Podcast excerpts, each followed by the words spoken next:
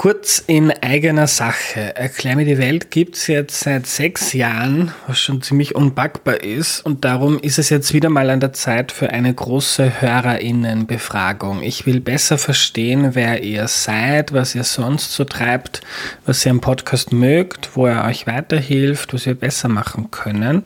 Also wenn ihr immer wieder Erklär mir die Welt hört, dann nehmt euch bitte fünf oder vielleicht auch zehn Minuten Zeit auf erklärmir.at slash Umfrage, um einen eurer Lieblingspodcasts in der Zukunft noch besser zu machen. Wenn du mitmachst, erhöhst du die Chance, dass der Podcast in der Zukunft noch mehr auf Dinge eingeht, die dich interessieren. Und du kriegst im Austausch meine ewige Dankbarkeit und ein zukunftsfittes Erklär mir die Welt, das sich auf die nächsten sechs, zwölf oder hundert Jahre gut einstellen kann. Jetzt auf erklärmir.at slash Umfrage gehen. Vielen, vielen Dank. Hallo, heute möchte ich euch zu Beginn eine freudige Botschaft übermitteln. Ich habe ein Buch geschrieben. Nach viel Schweiß und Tränen, Blut wäre, jetzt übertrieben, ist es fertig, es ist gedruckt und ich habe es schon in meinen Händen gehabt vorgestern. Das war ein wahnsinnig cooles Gefühl und ab 1. Oktober kann man es überall kaufen, wo es Bücher gibt. Das heißt alles gut, Fragezeichen. Und wenn ihr Erklär mir die Welt mögt, findet ihr, glaube ich, auch das Buch cool. Ich versuche nämlich auch etwas zu lernen im Buch, genauer mir zwei Fragen zu beantworten. Die erste ist, warum ist Österreich so unfassbar reich und warum gibt es noch immer Länder, an sehr viele Länder, in denen sehr viele Menschen extrem arm sind. Die zweite Frage ist, was kann ich, was können wir tun, um Menschen in diesen ärmeren Ländern zu helfen. Äh, am 3. Oktober, das ist der Donnerstag, gibt es die Erstpräsentation in Wien.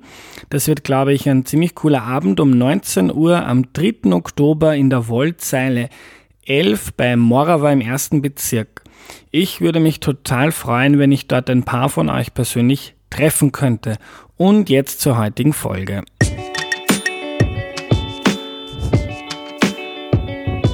Hallo, ich bin der Andreas und das ist Erklär mir die Welt, der Podcast, mit dem du die Welt jede Woche ein bisschen besser verstehen sollst. Am Sonntag wird in Österreich gewählt. In den letzten Wochen habe ich hier versucht, die Demokratie in Österreich ein bisschen auszuleuchten und das ist jetzt die letzte Sendung vor der Wahl und darum geht es heute um das Wählen. Wie Menschen entscheiden, welche Partei oder welche Politikerin sie wählen und wie man an der Wahlurne eine informierte Entscheidung trifft. Darüber rede ich heute mit Silvia Kritzinger. Hallo. Hallo. Silvia, bevor wir loslegen, stelle dich doch bitte noch kurz vor. Ah, ja, mein Name ist Silvia Kritzinger. Ich bin seit 2007 äh, Professorin für Methoden der Sozialwissenschaften an der Universität Wien und bin dort am Institut für Staatswissenschaft tätig und leite gemeinsam mit Kollegen auch die österreichische nationale Wahlstudie, auch genannt die Austrian National Election Study. Silvia, wir mischen das heute ein bisschen, so wissenschaftliche Ergebnisse, was wissen wir darüber, wie Menschen in Österreich wählen und praktische Tipps, worauf soll man aufpassen, wie trifft man eine informierte Entscheidung. Ich fange ganz allgemein an, ähm, wie wählen Menschen in Österreich, wie treffen sie diese Entscheidung? Äh, es scheint eine einfache Frage zu sein, die extrem kompliziert ist. Mhm. Ich kann hier dementsprechend auch keine einfache Antwort geben, von wegen äh, Person A wählt so und so und alle anderen Personen wählen äh, gleich, sondern es gibt ganz, ganz, ganz viele Mechanismen, äh, die Menschen für sich heranziehen, um zu einer Wahlentscheidung zu kommen. Okay, zum Beispiel, welche Mechanismen? Was sind wichtige Mechanismen? Zum Beispiel ist es Frauen wählen eher so, ein Mann wählt eher so oder ist das Einkommen entscheidend, das soziale Milieu, meine Eltern sind Akademiker, das beeinflusst mein Weltbild, darum wähle ich anders. Also die ideale Entscheidung wäre natürlich, äh, sich darüber bewusst zu sein, was sind meine Interessen, was sind meine Präferenzen, was hätte ich gerne politisch umgesetzt, äh, beziehungsweise was hätte ich denn gerne gehabt, dass die politischen Parteien in der Vergangenheit äh, umgesetzt haben. Und sobald ich dann mir mal bewusst bin, was sind meine Präferenzen, kann ich mir ähm, in der Gegend umschauen, welche politischen Parteien decken sich denn mit meinen Präferenzen, also mit meinen Interessen.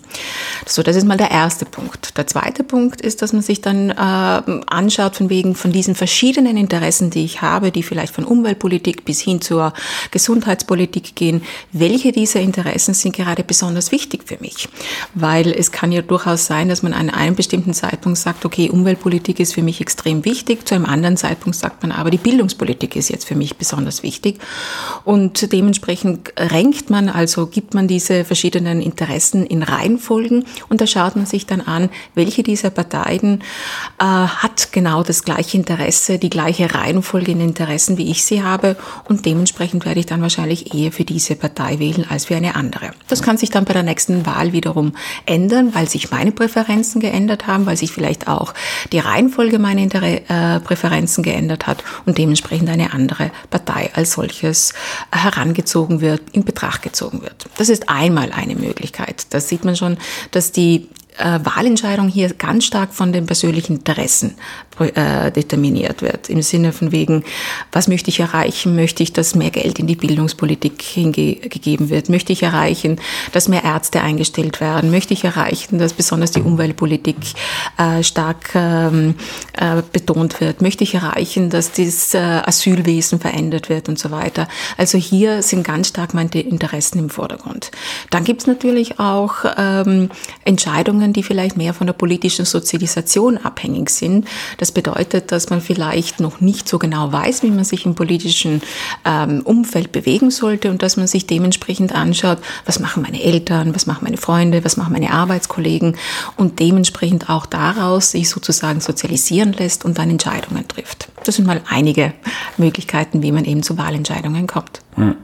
Du hast jetzt am Anfang vom Idealfall gesprochen, sich seiner eigenen Präferenzen bewusst zu werden und sich dann systematisch anzuschauen, ähm, wie Parteien in Österreich ticken. Ist nicht immer so leicht und ich vermute, du sagst Idealfall, weil das eher die Ausnahme als die Regel ist, dass man so ganz systematisch sich eine Entscheidung macht. Ich würde das gar nicht mal so mhm. stark gegenüberstellen, von wegen, das ist die Ausnahme und nicht der Idealfall, sondern ich glaube, das machen sehr, sehr viele Personen, mhm. dass sie eben ihre Präferenzen, ihre Interessen heranziehen. Ähm, aber es ist natürlich auch mit sehr vielen Kosten verbunden. Das darf man nicht vergessen. Man muss sich zuerst mal selber bewusst werden, was möchte man haben. Und dann muss man sich ja erstmal darüber informieren, welche Position hat denn die, haben denn die verschiedenen Parteien da draußen? Das heißt, da sieht man schon, dass das Kosten bedeutet. Im Kosten im Sinne von wegen, dass ich Zeit äh, investieren muss, dass ich mir Unterlagen anschauen muss, um eben dann auch feststellen zu können, okay, diese Partei hat eine Position, die überhaupt nicht mit meiner übereinstimmt. Dafür hat eine andere Partei durchaus eine Position, die näher bei meiner äh, Position ist. Und dementsprechend ist es natürlich ein etwas aufwendigeres Verfahren, als wenn man vielleicht irgendjemand sagt, okay, ich habe immer wieder diese Partei gewählt, also wähle ich weiterhin diese Partei, ohne mir groß Gedanken darüber ja. zu machen. Kannst du uns ganz grob skizzieren, wer die Wählerinnen und Wähler der Parteien in Österreich sind? Also Gibt es Parteien, die werden vorwiegend von Männern oder von Akademikern gewählt oder von Pensionistinnen und Pensionisten? Also diese Frage wäre circa, vor circa 20 Jahren viel, viel einfacher zu beantworten gewesen. Da gab es noch sehr stark mehr diese, äh, diese Gruppen, sozialen Gruppen in Österreich, als es heute der Fall gewesen ist. Oder eigentlich müsste man sagen 30 Jahre zurück. Da war es relativ einfach zu sagen, okay, Arbeiter und Arbeiterinnen wählen eher die äh, SPÖ, dann eben Unternehmer, Wirtschaftstreibende wählen eher die ÖVP.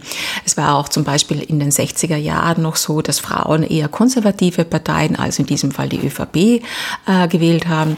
Das war dann in den 70er Jahren, hat sich das verändert, äh, dass da eben die Frauen eher eben Richtung ähm, äh, grüne und äh, liberale ähm, und äh, sozialdemokratische Parteien gegangen sind.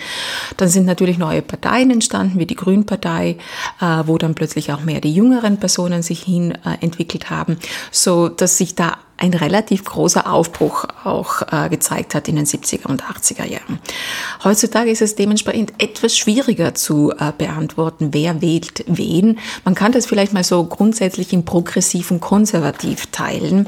Äh, konservative Personen mit konservativen Vorstellungen, wie eben Politik gemacht werden sollte, jetzt im wirtschaftlichen Bereich, aber auch im Bereich von äh, Migration und europäischer Integration, sind eher Personen, die eben Mitte-Rechtsparteien wählen und progressive äh, Personen sind eher Personen, die eben äh, Parteien Mitte links wählen, also eher SPÖ und Grüne.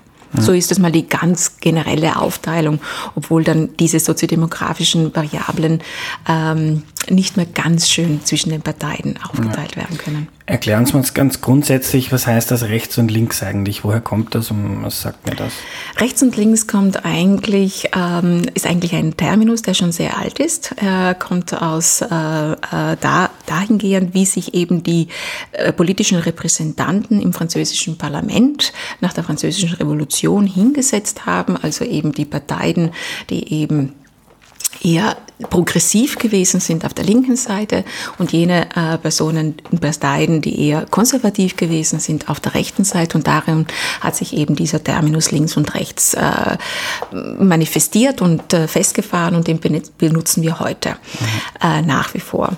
Und äh, links ist meistens so, dass es äh, damit einhergeht, dass man eher progressive, liberale ähm, Ansichten hat, alternative, grüne Ansichten hat und wirtschaftspolitisch politisch eher der staatlichen Intervention äh, vertraut, während eben konservative äh, rechte Positionen eher dahingehend sind, dass man eher wirtschaftsliberale Positionen hat, wenn man jetzt auf der ökonomischen Ebene bleibt und äh, dafür auch ein bisschen ähm, ja, traditionellere ähm, Ansichten in Bezug auf die Gesellschaftspolitik zum Beispiel hat.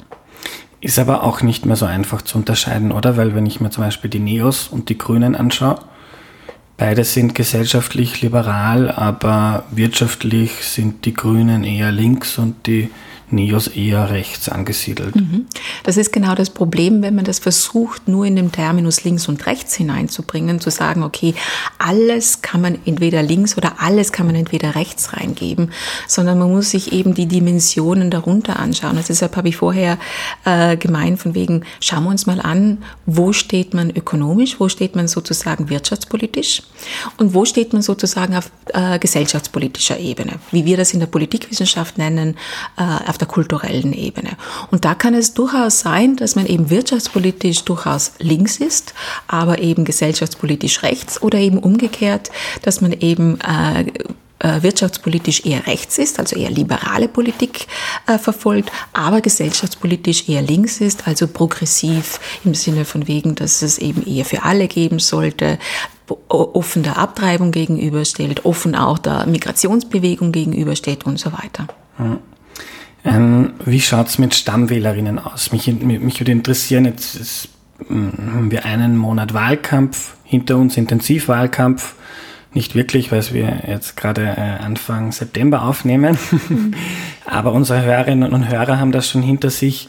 Wie viel ändert so ein Wahlkampf? Oder haben die meisten Menschen ohnehin ähm, eine Partei, die sie äh, präferieren?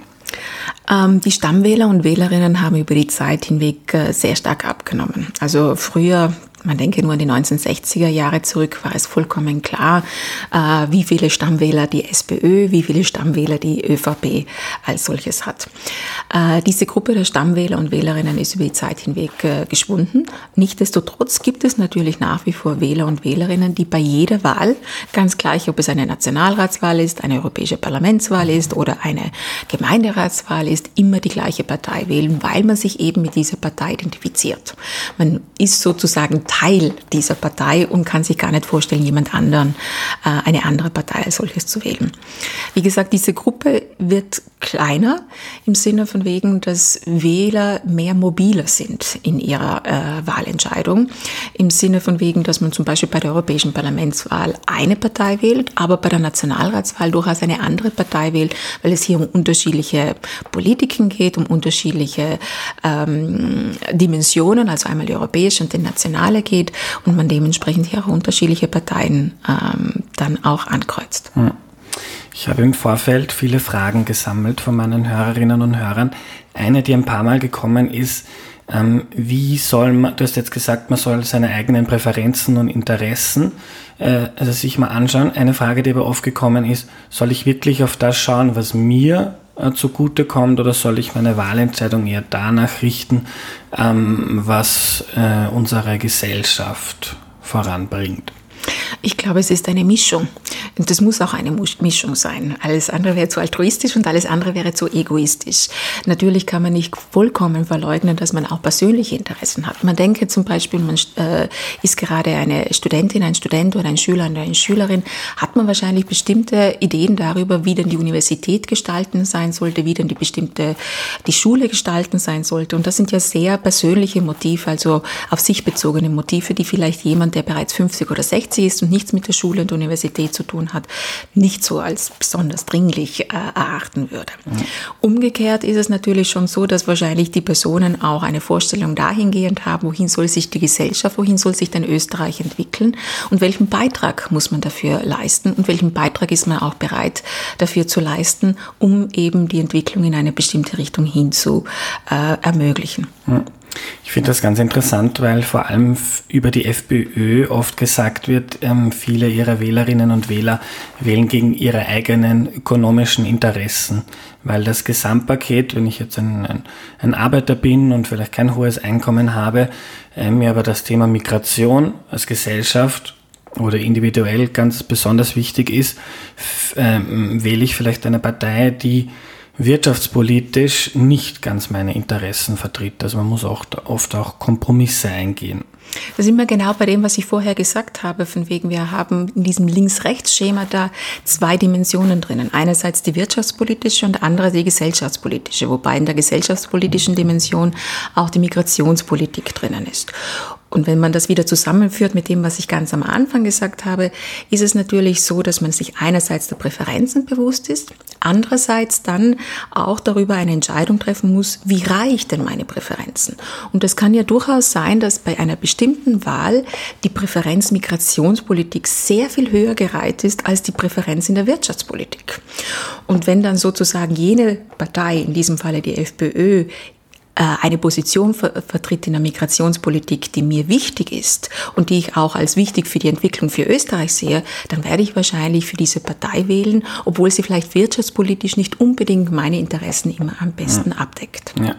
Kann man, lässt sich sagen, dass diese kulturellen Werte wichtiger werden als die wirtschaftspolitischen? Wenn ich jetzt an Debatten denke wie Homo-Ehe, Flüchtlingskrise etc. Es hat natürlich sehr viel mit den Umständen zu tun, also der Kontext, in dem wir uns bewegen. Äh, wir haben natürlich zurzeit eine starke Diskussion äh, über Migration, Migrationsbewegungen, Asyl, Aufteilung innerhalb Europas äh, mit den Asylwerbern und Werberinnen, so dass das natürlich eine, ein wichtiges Thema darstellt. Das kann sich natürlich auch ganz stark wieder ändern. Man denke nur daran, dass es eine Wirtschafts- und Finanzkrise geben könnte, wo plötzlich also die Wirtschaft wirtschaftspolitischen und auch die sozialpolitischen Errungenschaften, die es in Österreich gegeben hat, plötzlich in Frage gestellt werden. Ich nehme das Beispiel Griechenland, das, äh, wo dann plötzlich äh, bestimmte Aspekte wie Gesundheitspolitik auf den Kopf gestellt worden sind, wo also soziale Sicherheit auf den Kopf gestellt worden sind. Da sind wahrscheinlich wirtschaftspolitische Überlegungen bei den Wählern und Wählerinnen sehr viel stärker im Vordergrund gestanden, als es migrationspolitische sind. Also man kann nicht sagen, ein Trend ist äh, losgetreten vertreten worden und der geht in diese Richtung, sondern er kann sich natürlich auch wieder ändern. Ähm, wie sehr soll man sich bei der Wahl von der Spitzenkandidatin oder dem Spitzenkandidaten leiten lassen? Ist ja das Gesicht, das man ständig im Fernsehen sieht, man hört ihm zu, man findet ihn, ihn oder sie sympathisch.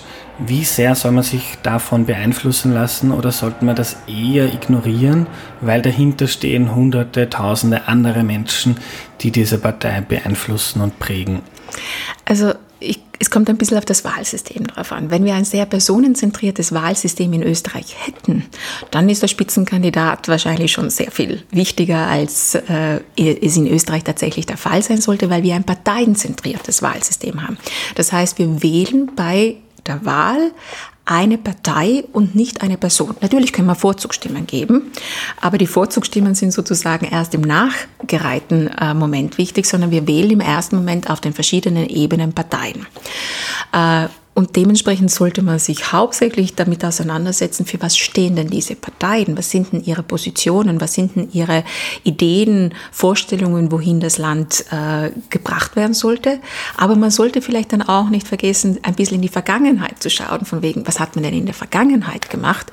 Also sind das jetzt nur Ankündigungen, die womöglich bereits mal gemacht worden sind, aber nicht umgesetzt worden sind, um ein bisschen Verständnis dafür zu kriegen, von wegen, für was steht diese Partei? Sind das tatsächlich meine Präferenzen.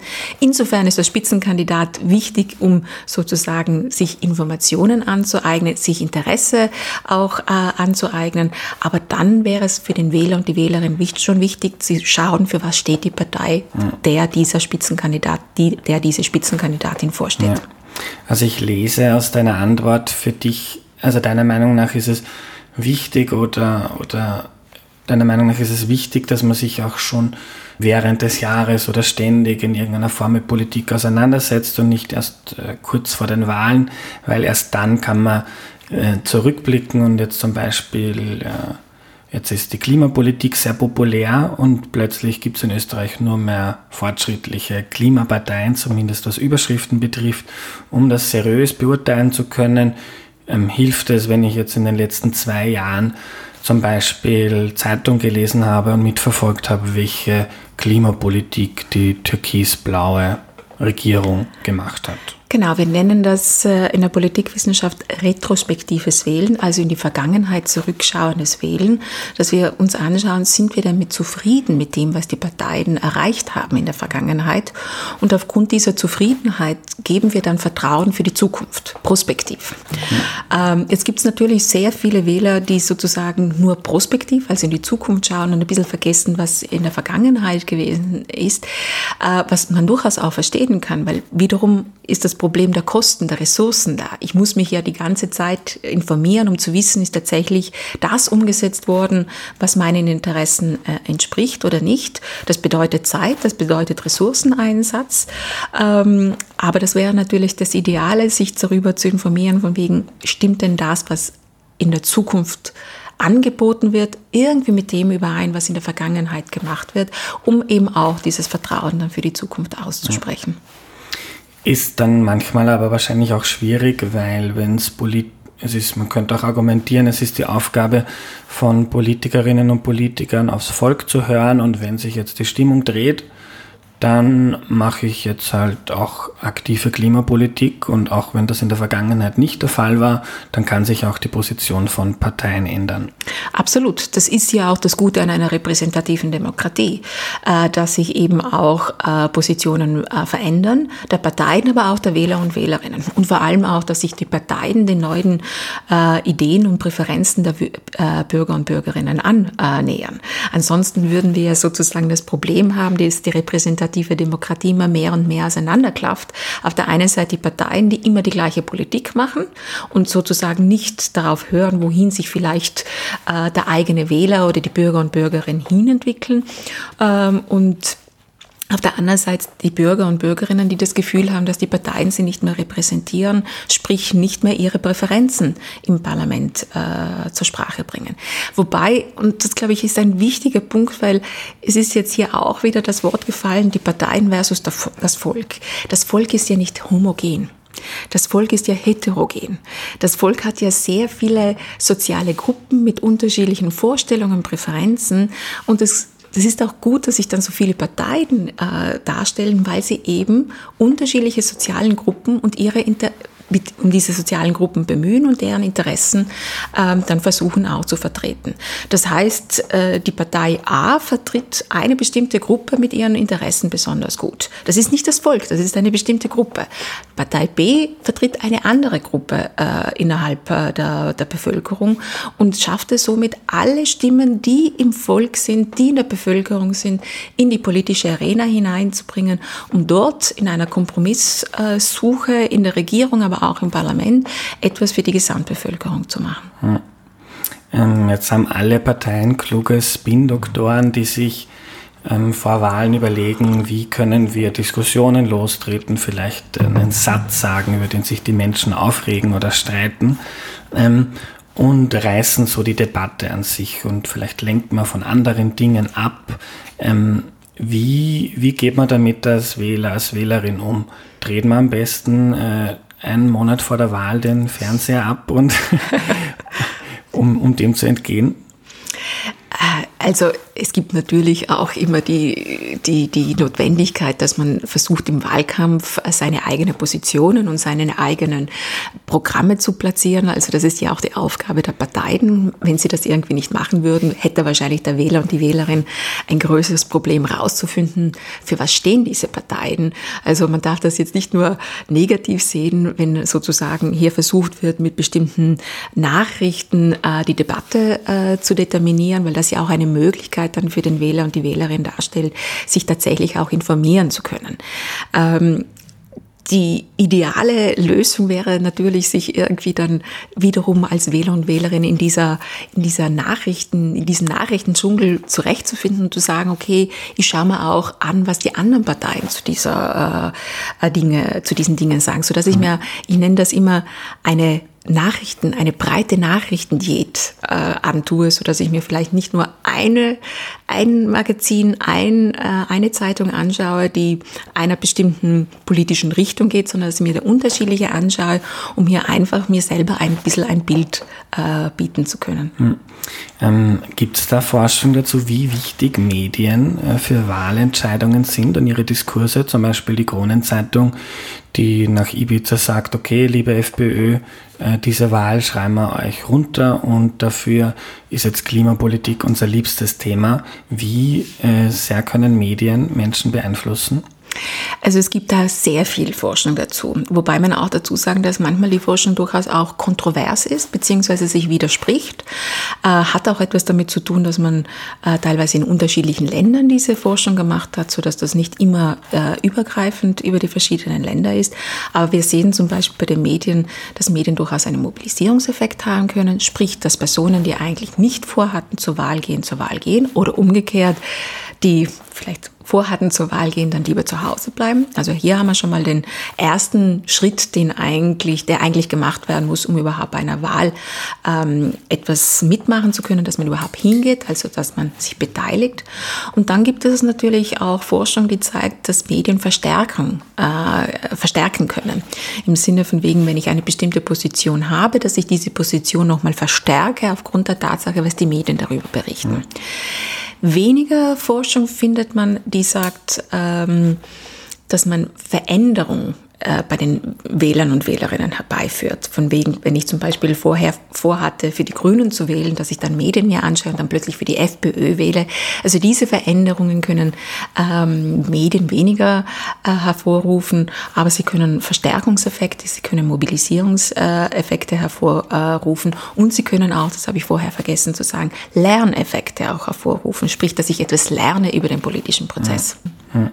Was hältst du von Weißwählen? Ich habe das einmal gemacht. Ich hatte einfach ähm, kein Interesse, irgendeine Partei, die da am Zettel stand, zu wählen und habe einfach alle angekreuzt und dann ungültig gewählt. Genau, weil mhm. ich mir dachte, ich möchte, dass ich bei der Wahlbeteiligung dabei bin, aber keine Partei wählen. Äh, das ist ein bisschen das, was ich vorher gesagt habe. Man könnte dann auch nochmal Ideen entwickeln, wie man den Wahlvorgang selber äh, weiterentwickelt. Ob man dann eben nicht äh, die Personen dazu zwingt, ungültig zu wählen oder gar nichts zu wählen, sondern dass man da vielleicht auch mal eine Alternative hingibt, von wegen keine der genannten Parteien würde ich wählen wollen. Ähm, um hier wirklich auch die Stimmung, die dann beim Wähler und der Wählerin vorherrscht, auffangen zu können. Weil so weiß ich ja nicht, Hast du den Wahlzettel nicht verstanden? Oder wolltest du mir sozusagen eine Nachricht geben, indem du so gewählt hast, wie du gewählt hast? Ja. Ähm, was hältst du von taktischem Wählen? Also zum Beispiel zu sagen, ich finde jetzt Sebastian Kurz super, aber der gewinnt sowieso am Sonntag und darum wähle ich die FPÖ, weil ich möchte, dass die Koalition weiterführt. Ist das politisch klug? Äh, ich will gar nicht bewerten, ob das klug oder klug mhm. ist, sondern äh, das spiegelt ja auch wiederum Präferenzen, Interessen der Wähler und Wählerinnen wider.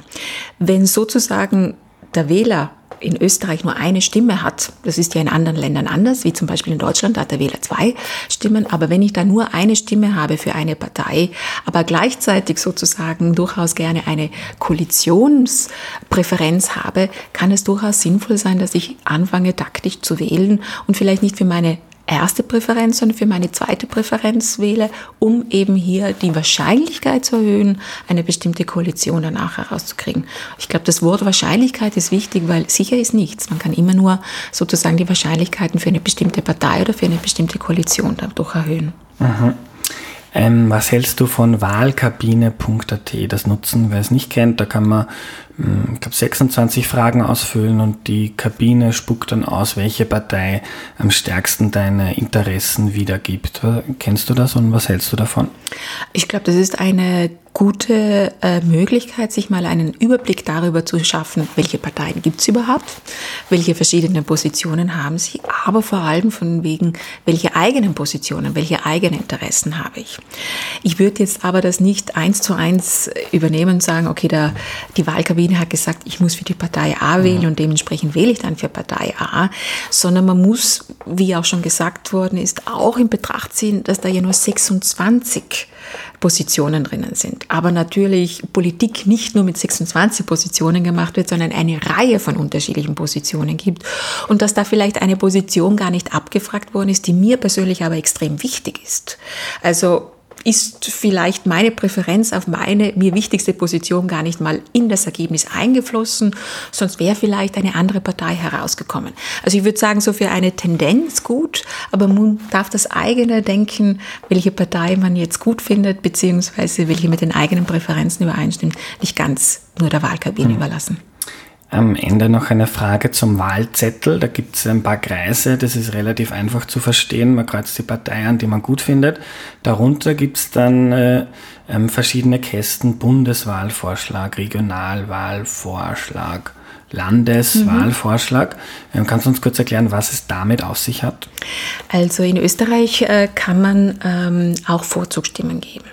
Äh, das ist seit 1992 möglich, äh, dass man eben auf den verschiedenen ähm, Listen, Landeslisten, Regionallisten und eben Bundeslisten äh, bestimmte Personen mit einer Vorzugsstimme ähm, ausstattet. Äh, es ist nämlich so, dass die Parteien äh, innerhalb ihrer Gremien darüber und dann ab, sehr häufig abgestimmt von äh, den Parteikongressen Listen vorschlagen, also von wegen, wer ist Spitzenkandidat, wer ist auf der zweiten Stelle, dritten Stelle, vierte Stelle und so weiter. Und diese sozusagen geschlossenen Listen den Wählern und Wählerinnen präsentieren. Aber es durchaus sein könnte, dass der Wähler, die Wählerin diese Liste gerne überstimmen würde, beziehungsweise eine andere Reihenfolge darlegen möchte.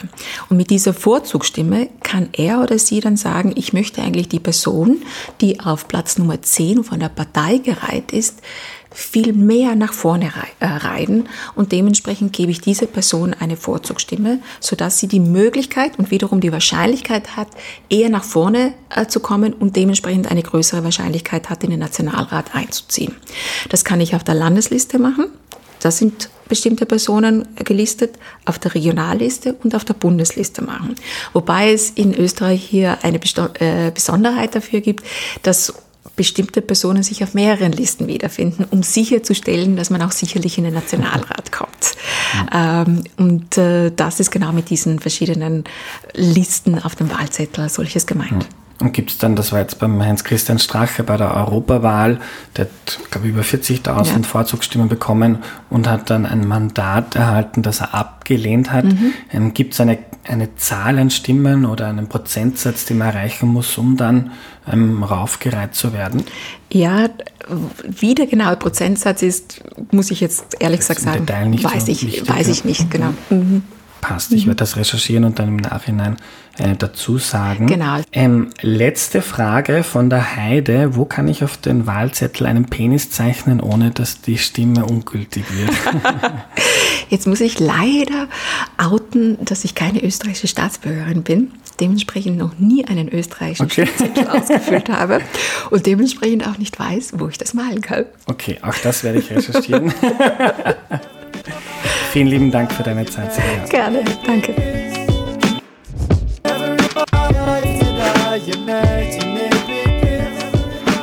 Was nehme ich mir mit? Besonders interessant finde ich das mit rechts und links. Wer steht politisch wo? Es kommt aus Frankreich nach der französischen Revolution sind im, Fra im, Parlament in Frankreich rechts die Konservativen gesessen und links die Progressiven. Rechts und links alleine führt aber nicht sehr weit. Das zeigen zum Beispiel zwei Parteien aus Österreich, die Neos und die Grünen, denn die sind beide gesellschaftlich progressiv, also links, haben aber sonst nicht viel gemeinsam, denn die Grünen sind auch wirtschaftlich links und die Neos rechts. Das heißt, die Neos setzen mehr auf das Individuum, Eigenverantwortung, liberale Marktwirtschaft und die Grünen mehr auf staatliche Intervention, Solidarität und das Kollektiv. Dann gibt es natürlich Abstufungen, ÖVP und FPÖ etwa, beide eher rechts auf beiden Seiten und SPÖ und Grüne, beide in beiderlei Hinsicht links, aber natürlich die einen weiter und die anderen weniger weit am Extrem. Das heißt, wenn man von rechts und links redet, redet, muss man immer differenzieren. Wovon redet man genau? Ähm, zum Wählen die Tipps von Silvia. Erstens mehr auf die Partei schauen und nicht so sehr vom Spitzenkandidaten oder der Kandidatin ablenken lassen. Österreich hat ein parteienzentriertes Wahlsystem. Auch wenn die Person cool ist, ist es also wichtig zu schauen, wen gibt es denn noch in der Partei und wofür steht die, was steht da im Programm. Das Programm ist nämlich gut, um zu schauen, was die Partei in der Zukunft vorhat. Wichtig ist aber auch in die Vergangenheit zu schauen, was hat die Partei früher etwa im Parlament beschlossen oder gesagt. Was hat sie für das Klima getan, für Menschenrechte oder etwa für die Wirtschaft und Arbeitsplätze. Ähm, zwei Dinge habe ich zum Schluss noch kurz recherchiert. Das mit den Vorzugsstimmen, das ich mit Silvia besprochen habe, das ist ein bisschen kompliziert. Vereinfacht kann man sagen, ganz oben im Bund braucht man sieben Prozent aller Stimmen der Partei, die sie insgesamt bekommen hat. Dann wird man vorgereiht, dann kriegt man also ein ein Mandat und kommt in den Nationalrat. Bei den drei großen Parteien, die alle über eine Million Stimmen bekommen haben bei der letzten Wahl, braucht man also schnell an die 100.000 Stimmen, damit man vorgereiht wird. Auf der Landesliste braucht man 10% und auf der Regionalliste 14% des Wahlkreises. Grob gesagt, da gibt es nämlich noch andere Regelungen, die jetzt aber den Rahmen sprengen. Wichtig noch, wenn du äh, die SPÖ ankreuzt zum Beispiel, aber eine Vorzugsstimme für Sebastian Kurz abgibst, dann geht Kurz leer aus, denn es zählt die Stimmen nur für die Partei. Das heißt, die Partei schlägt im Konfliktfall die Vorzugsstimme, die du abgegeben hast. Und noch zum Penis am Wahlzettel. Den könnt ihr überall hinzeichnen, solange klar hervorgeht, welche Partei ihr damit wählen wollt. Heißt zum Beispiel ein Kreuzerl für die Neos und Penisse am restlichen Wahlzettel. Das sollte passen. Wer hat die Lust darauf hat, das zu machen? Man, man kann auch alles durchstreichen und nur eine Partei nicht. Dann geht auch hervor, dass du diese Partei wählen willst. Das war's für heute. Viel Spaß in der Wahlkabine. Geht's wählen. Danke fürs Zuhören und bis bald. Tschüss.